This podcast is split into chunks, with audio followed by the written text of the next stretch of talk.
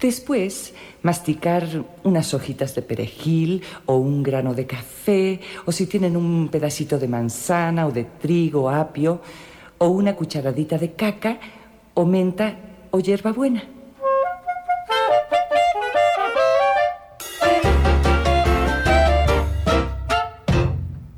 Charco. De arena.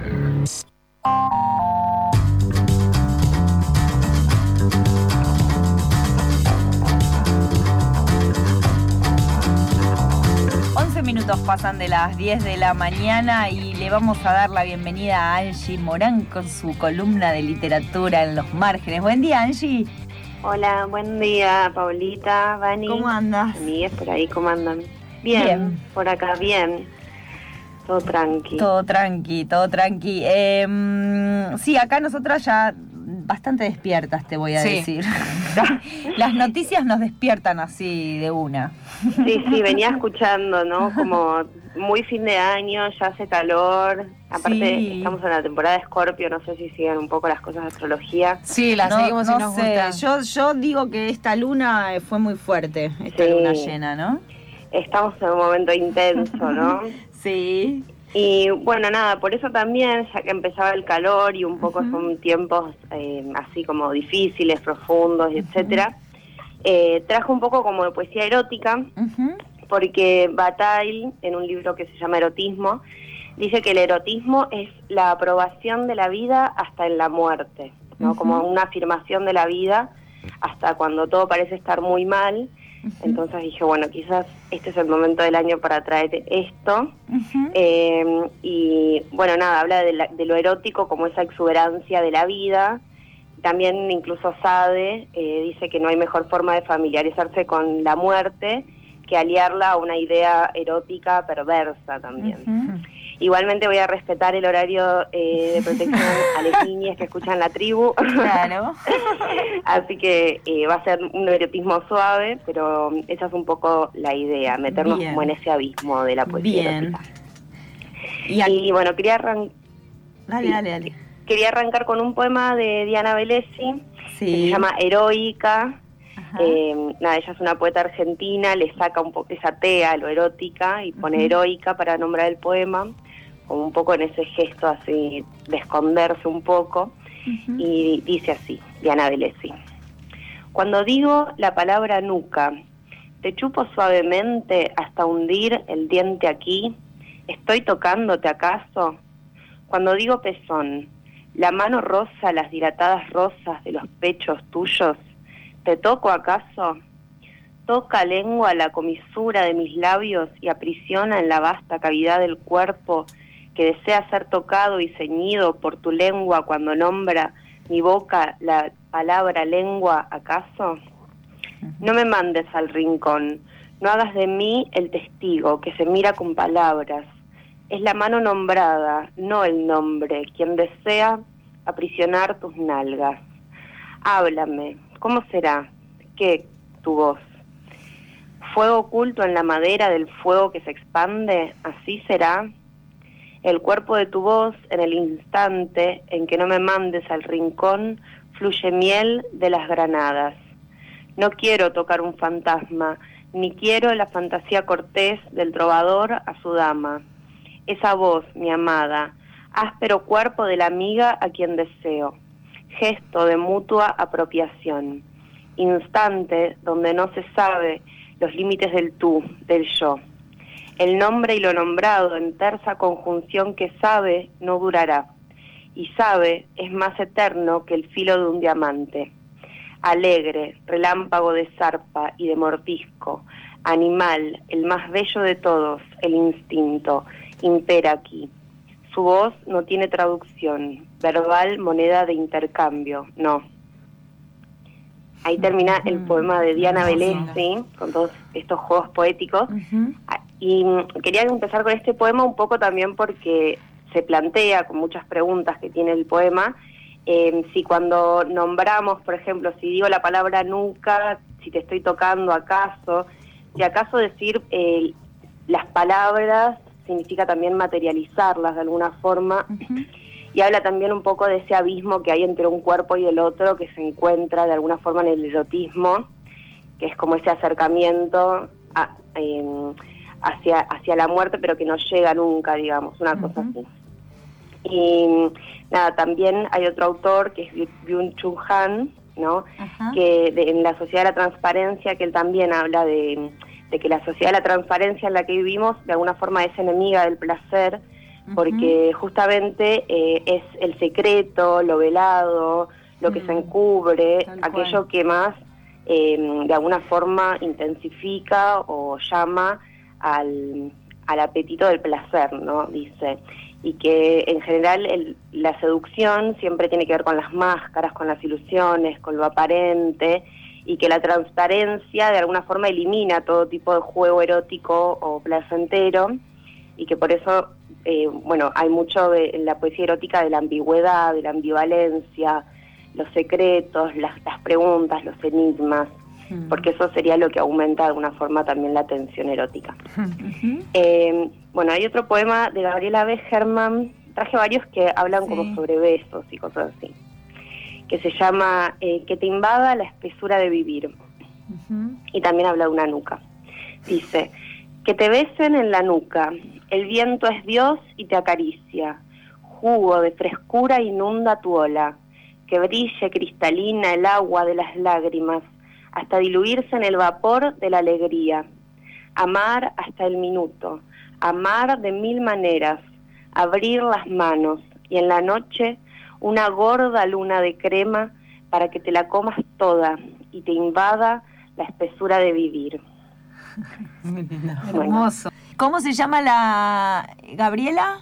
Gabriela Begerman. Hablamos, ¿no? Ya de Gabriela Begerman acá. Sí, sí, sí ya les he traído poemas, más a principio de año, por eso eh, repito. Sí, sí, sí, no, no, pero me mm, creo que la ubico porque creo que tiene que eh, fui a la presentación de un libro que hizo en la casita de Brandon, pero no sé si no me estoy equivocando de Ah, sí, puede ser, puede ser. Tiene varios libros de poemas. Eh, uno que, es como fucsia y sí, creo que tengo un libro de ella. Puede ser. Como eh, tiene novelas también Gabriela Becherman, libros de poesía y también tiene ficción, novelas.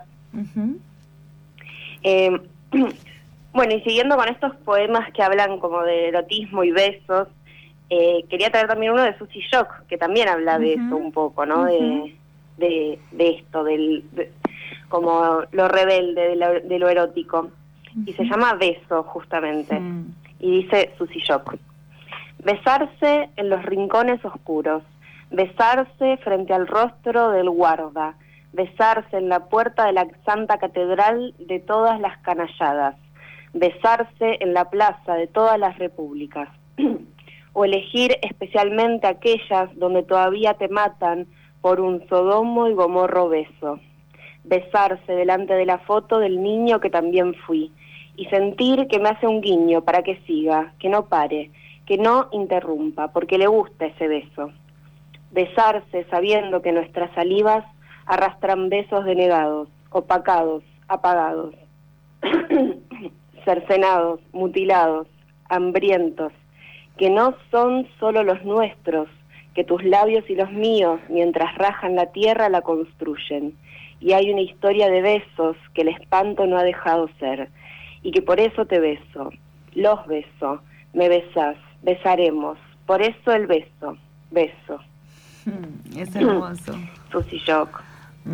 Escuchábamos ahí. Em, y bueno, nada, tengo varios poemas así. Sí, em, es, como muy interesante esto de, de, hablar del placer, de hablar de, de, esto, del placer a la vida, del placer del disfrute, que esto en esta sociedad como que queda siempre muy por fuera, ¿no? Sí, tal cual. Claro, y también como aunque las cosas estén mal o nada, estén pasando cosas o haya muerte, transformación, como que el placer igual siempre está ahí, incluso en los momentos más difíciles, siempre hay un momento, ¿no? Para besarse, para abrazarse y para para tener algún tipo de disfrute de alguna forma. Sí, que mm, digo, necesario también necesario hablar eh, a las 10 de la mañana sobre erotismo y besos y poder imaginarnos esos besos en las nucas, más en un momento así, donde justamente no se da el lugar, no nos damos el lugar a poder disfrutar de este tipo de cosas. Sí, tal cual.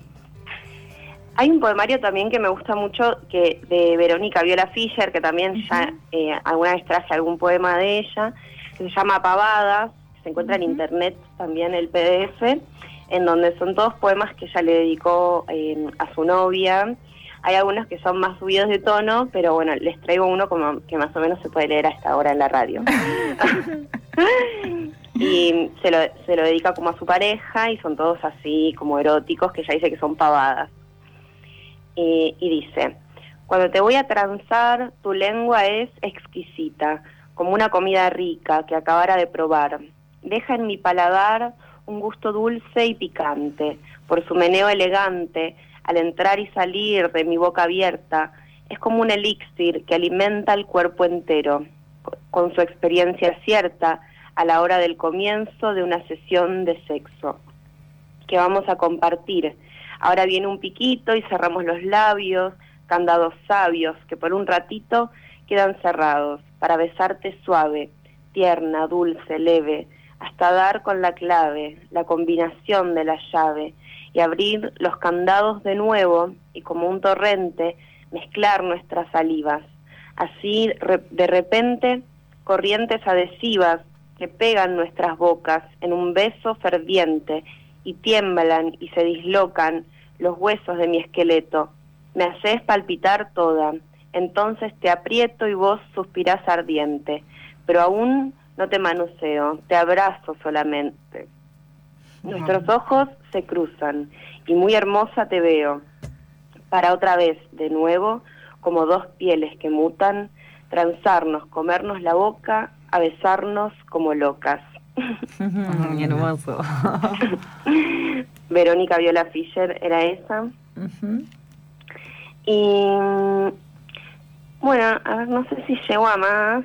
¿Alguno más? Uno más, sí, porque además estoy pensando, es lindo despertarte en la mañana y de repente que no con otra energía, te están leyendo este tipo de cosas. Mal. Sí, a pleno.